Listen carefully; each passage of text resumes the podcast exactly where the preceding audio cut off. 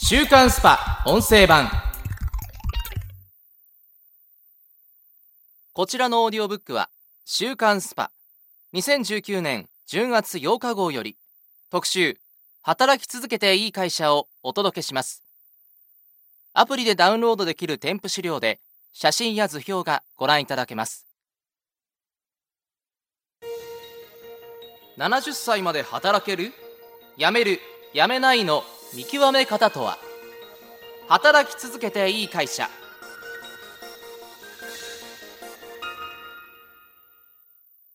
副業転職早期退職。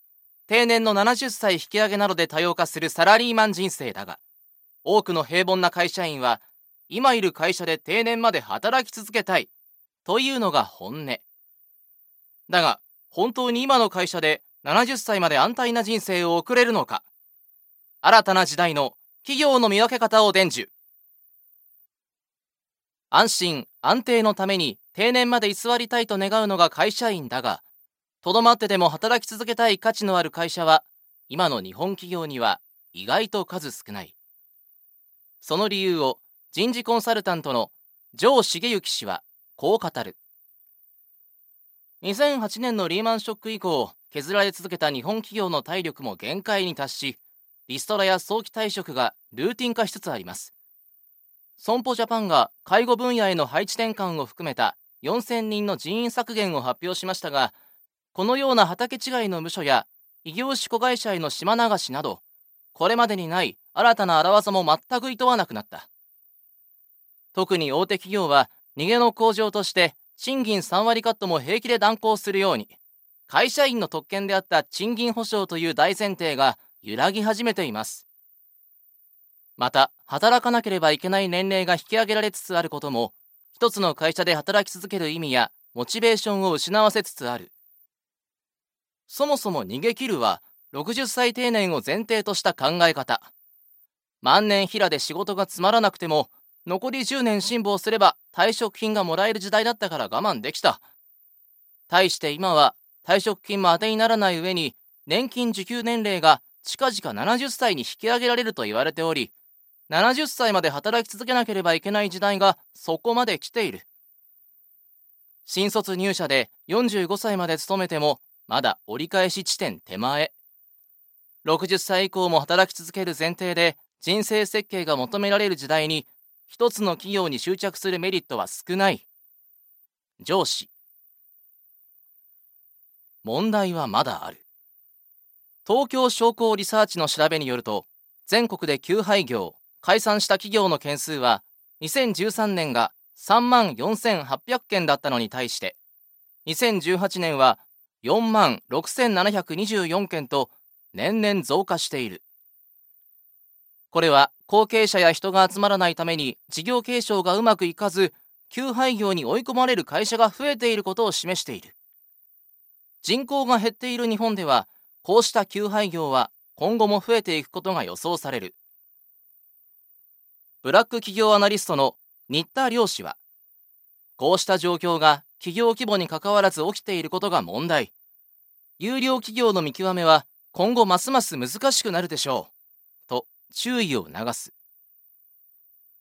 働き方改革により従来の日本型雇用を維持できなくなった大手企業も生産性の低いダメ社員を見限り始めています。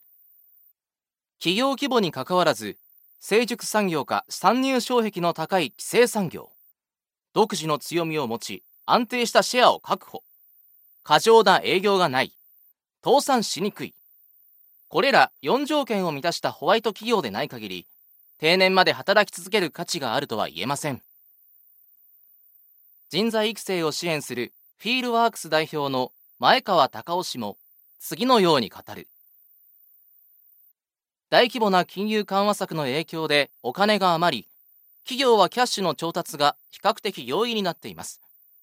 その結果表向きは延弁措置を施されたゾンビ企業が増え沈む船を見分けるのが難しくなっています。判断を誤って乗り続ければ致命傷になりかねません。一番の悩みどころは40代。と指摘するのは経営戦略コンサルタントの鈴木隆弘氏だ。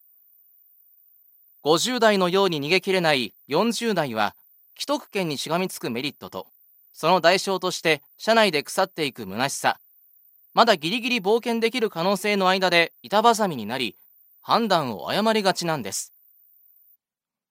次から給与職場環境人材の3つの分野ごとに具体的なチェックポイントを提示しながら働き続けてもいい会社の姿を浮き彫りにしていこう。給与編。給与減でもしがみつけ。退職金カットが危険信号。最も重要で働き続けていいかどうかを分かりやすく判断する基準が給与面だ。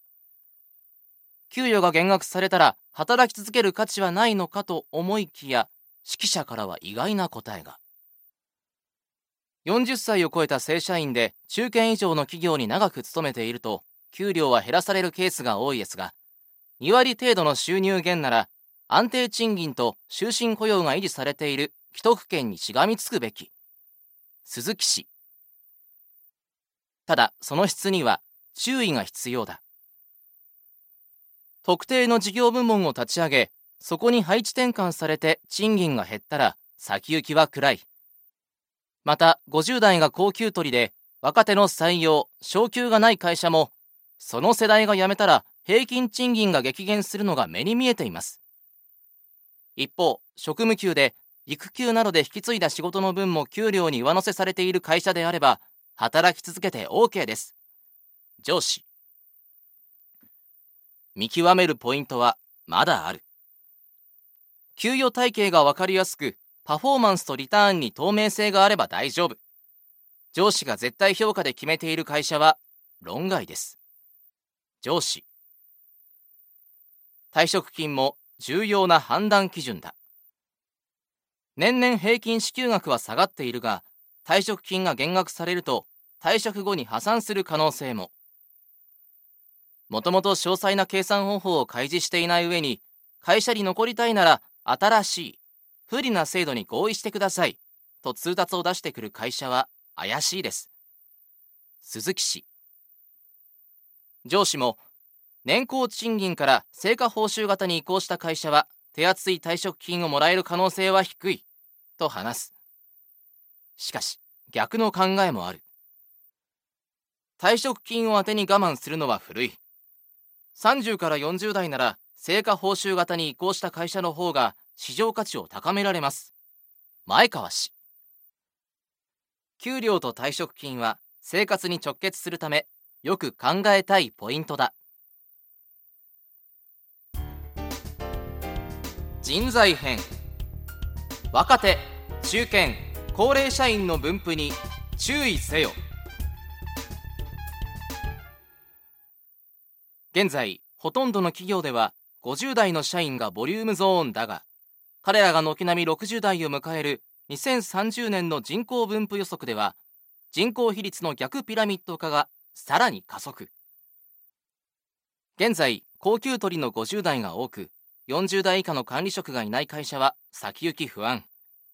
将来30代が管理職になりスキルが陳腐化した40代は年下上司のもとで有能な20代と競わされます。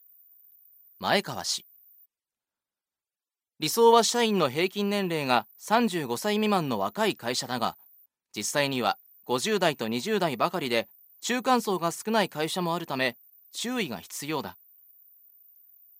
30代なのに同じ人が何年も部署の最若手でいる会社は危険でしょうね。また上司ではなく部下が職場の火消し役になっているのも要注意。周りにロールモデルがおらず何かあれば部下が責任を取らされる会社です。上司。仕事の中心を担うエース級の人材も大きな見極め材料だ。新規事業や新卒採用者が配属される部署にエース級が1人はいるようなら当面は安心。逆にいない場合はその会社は人材不足に陥っている疑いがある。新田氏また入社半年以内で超早期離職した社員がいる会社は企業側の採用方針が古かったり間違ったりしているケースが多い。上司ので注意が必要。他に役所のように人がダブついている会社は既得権益や儲かる仕組みがある証拠。鈴木氏。未だに女性が力を発揮できずサポート要員にとどめられている会社に未来はない。前川氏といった判断材料も。社内の人の動きをしっかり見ておく必要がありそうだ。週刊スパ音声版。こちらの配信のフルバージョンは audiobook.jp の聞き放題プランで配信中です。ポッドキャストの詳細欄にある URL からご登録いただければ初月無料でお聞きいただけます。